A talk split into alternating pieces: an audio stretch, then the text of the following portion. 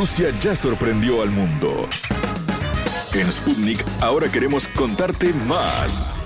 Historias, curiosidades, sitios de interés, estilo de vida, destino Rusia. ¿Cómo están? Un placer saludarlos. Bienvenidos a Destino Rusia.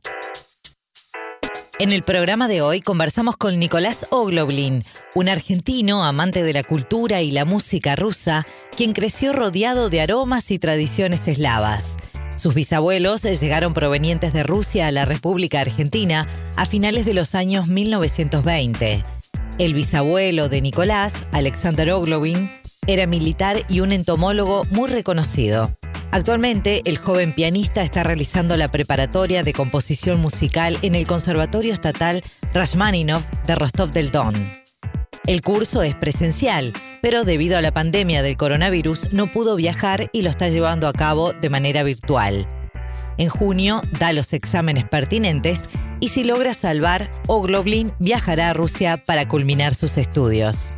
Nicolás cuenta a Sputnik su lazo familiar con la cultura y tradiciones rusas, cómo nació su pasión por la música, el proceso que realizó para obtener la beca de estudio, cuáles son los compositores rusos que más admira, entre otras cosas.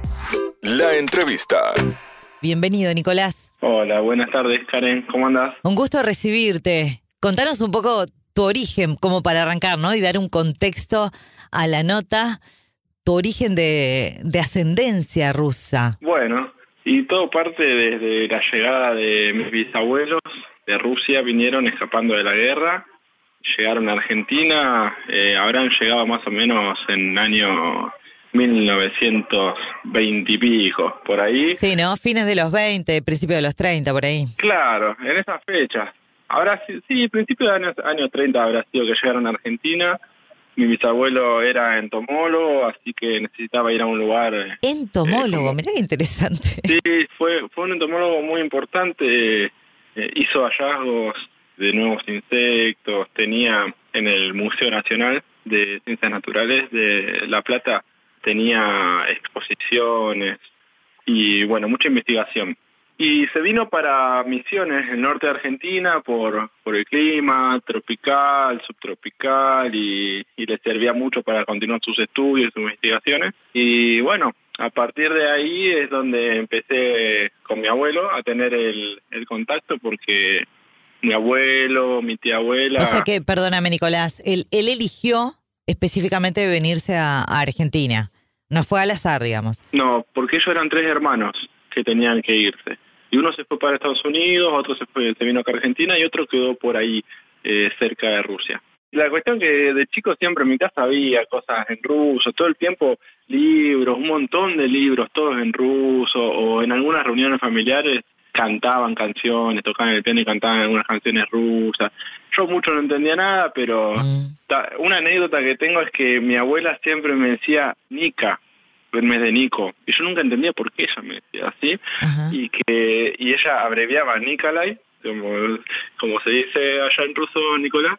Y ahí ya tuve los primeros contactos, había libros para leer y de a poco me, empecé a meter a ver qué es esto. Ahora, qué bueno, Nicolás, que tus abuelos mantuvieron ¿no? sus raíces vivas, porque no, no siempre pasa eso. De, de inmigrantes que por ahí van perdiendo costumbres o o bueno, por ahí no les interesa, ¿no? Mantener su, cultura viva y, está bueno que tu, abuelo lo haya logrado, porque te lo pasó a vos también. Sí, eh, se ve que lo pasaron y lo mantuvieron bien porque de chiquito mi papá, por ejemplo, creo que hay cosas que son características de los rusos que me las enseñó, como, no sé, jugar al ajedrez o escuchar todo el tiempo música clásica, tocar el piano o leer mucho, leer, leer, leer. Son, son cosas que creo que se mantuvieron de las costumbres. Nicolás, ¿y aprendiste ruso también? ¿El idioma lo aprendiste? ¿Te enseñaron algo de eso o no? Eh, un poco, un poco. Mi tía abuela, ya cuando yo era un poco más grande, ella me enseñaba, pero ella era ya muy grande. Eh, creo que tenía cerca de, 80 años. Y mi papá sabe, pero muy poco. Y donde aprendí bien es ahora, eh, que estoy estudiando desde septiembre. Ah, antes era saber leer, saber algunas palabras, no. No, bien, bien. Sí, sí, frases y demás y palabras sueltas, pero no hablarlo fluido, digamos. No, no. ¿Cómo nació tu interés por la música? Me gustaría que, que nos dijeras. ¿Y por qué decidiste estudiar composición musical en, en Rusia, ¿no? Que, que es tu sueño. Bueno, primero mi interés por la música, yo creo que que sale de tus abuelos de, verlo de verlo de chico mi papá toca el piano y siempre tocó el piano y él me fue enseñando desde que yo era chico me enseñaba alguna cosa otra cosa nunca así obligado sino que cuando yo tenía ganas él me decía bueno mira esto así así o él tocaba y yo miraba él tocaba y yo miraba después escuchábamos música y me explicaba cosas y me parece que ahí empezó el interés. Después cuando ya tenía 15, 16 años, empecé a estudiar así como un poco más serio. Y bueno, fui estudiando, fui al conservatorio, estudié, estudié acá en Argentina. Nada, me puse a trabajar como profesor de piano y mientras, mientras eh, componía algunas cosas para mí. Y después eh, de, ya estar metido en la carrera, decir, bueno, quiero estudiar música, toco el piano y demás, nada, me surgió una oportunidad para viajar el año pasado, cuando todavía no estaban cerradas las fronteras, y me fui a Estados Unidos. Y allá en Estados Unidos, mientras estaba viviendo, me entero que hay una posibilidad que saca la Casa de Rusia de, Argentina para becar a algunos argentinos a ir a estudiar lo que quieran me contacté con la Casa de Rusia, empecé a hacer todos los trámites y de a poquito iba llenando todos los formularios, enviando y demás, hasta que me dijeron que, que podía empezar a estudiar. Elegí una carrera artística, eh, no solo tenés que dar bien los exámenes de la preparatoria, que la preparatoria es un año previo a la carrera, que te enseñan el idioma, te enseñan todo bien la gramática y demás, y aparte toda la cultura, historia, sociedad, bueno, pero para las artes, sea cual sea la universidad que elijas, te, piden un examen igual. Y yo estoy en la parte de la preparatoria, ah, que arrancó en septiembre y ahora en junio se termina. En junio tengo que dar exámenes para el conservatorio de composición, de teoría musical, de audio perceptiva, bueno, eh, muchos exámenes y aparte tengo que dar los exámenes de la preparatoria, de idioma ruso, de historia, de culturología. Si me va bien en todo, viajo, si no, no. Entiendo. De todas maneras, esta parte igual era presencial, ¿no? Con el tema de la pandemia lo estás haciendo virtual. Sí, sí, sí. Esto era todo presencial. Yo en, en septiembre del año pasado ya tendría que haber estado allá, viviendo, estudiando, pero se fue se fue pasando para adelante el viaje hasta que decidieron eh, hacer toda la preparatoria online y después eh, viajar. Bien. Y la verdad que funciona muy bien igual, aunque sea a distancia, tienen una organización muy buena. La verdad que eh, yo no sé con qué tan preparados estaban para hacer todo un año virtual ellos, pero parece que estaban ya preparados porque funciona. En junio das los exámenes y ahí sabes si viajas o no. ¿Y ahí cuándo viajarías? En caso de que, bueno, este, salga todo bien y, entres al, a la universidad. Todo bien, yo imagino que en septiembre tengo que estar viviendo allá porque ellos arranca, arrancan en septiembre el ciclo lectivo. Ahora, yo no sé qué va a pasar con el mundo. Si justo está todo muy mal y si Rusia todavía sigue con las fronteras cerradas, capaz que se arranca online. Ni idea. Sinceramente ni idea. ¿Cuánto es el cuánto es la carrera, Nicolás? ¿Cuánto tiempo es de estudio? Cuatro años son. Cuatro años. Cuatro años.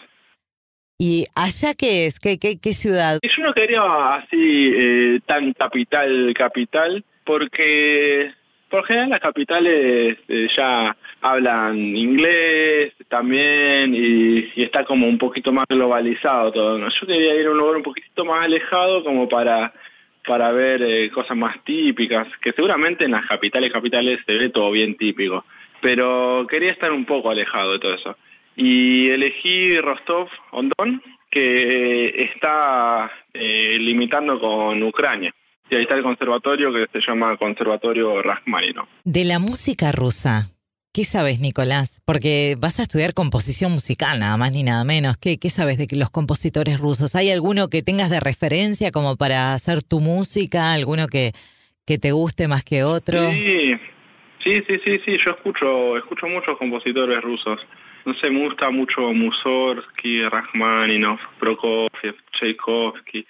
El que, el que más me interesa es Rachmaninoff pero ahora con mi profesor de composición que me está preparando para el examen del conservatorio, estamos analizando a Prokofiev, que él ya hace música, si se quiere, un poquito más eh, con sonidos contemporáneos o modernos, que se dice así, pero ya tienen como 60, 70 años, ¿no?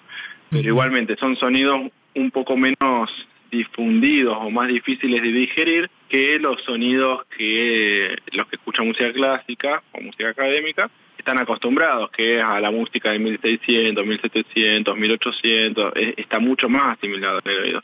Claro. Y sí, Rachmaninoff, Prokofiev, Tchaikovsky. ¿Y qué, instrumento tocas vos, Nicolás? Piano. Bueno, de Rusia no te puedo preguntar nada porque todavía no, no fuiste, pero, mm, pero ¿qué, qué, es lo que sabes de Rusia o qué es lo que has escuchado que, que te atrapó y te dieron ganas de, ir más allá de, bueno, de tus raíces, ¿no? De, tu, de tus ascendencias familiares. Yo hay cosas entre que las que escuché o las que, que imagino tal vez que pienso que hay, hay, hay otro interés cultural que mm, hay también más disciplina dentro de lo que es eh, las formaciones profesionales. Más disciplina en el sentido que, que, es más exigente, decís, en ese aspecto. Sí, y te digo que lo comprobé. Ya en la misma preparatoria es, eh, es otra cosa, a la que por lo menos yo estaba acostumbrado mientras estudiaba, es otra cosa. Bien. Eh,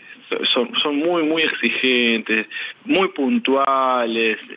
también son muy respetuosos y como que marcan cierta distancia, pero cuando hay confianza son, son buenísimos. Son, son muy buenas personas, eh, muy dados. ¿Y te gusta eso de que haya más exigencia? Me gusta porque sé que me sirve, pero también se sufre. claro, porque tenés que llegar a, los tiempos, todo, ¿no? O sea... Manejan de otra manera la, la formación. Claro. Y uno tiene que, que luchar contra tantos años de formaciones diferentes como para ponerse más o menos a la par. Entonces, está bueno, por momentos puede ser un poco estresante o uh", pero bueno, tampoco no deja de, darte motivos del día a día de qué hacer. Todos los días es qué hago, qué hago, qué hago. Y, y, te vas a dormir haciendo cosas y te levantás haciendo cosas. Y la etapa de la formación de un profesional es así, no no hay otra, no, uno no se puede volver profesional así nomás liviano, sino que hay que estar todo el día. Y ellos por suerte te dan esta posibilidad de de que te dan un lugar donde vivir, que es una pensión universitaria, que te dan un estipendio te, como para poder eh, más o menos arreglarte con, con los libros, te dan la universidad, entonces eso es La beca te cubre todo.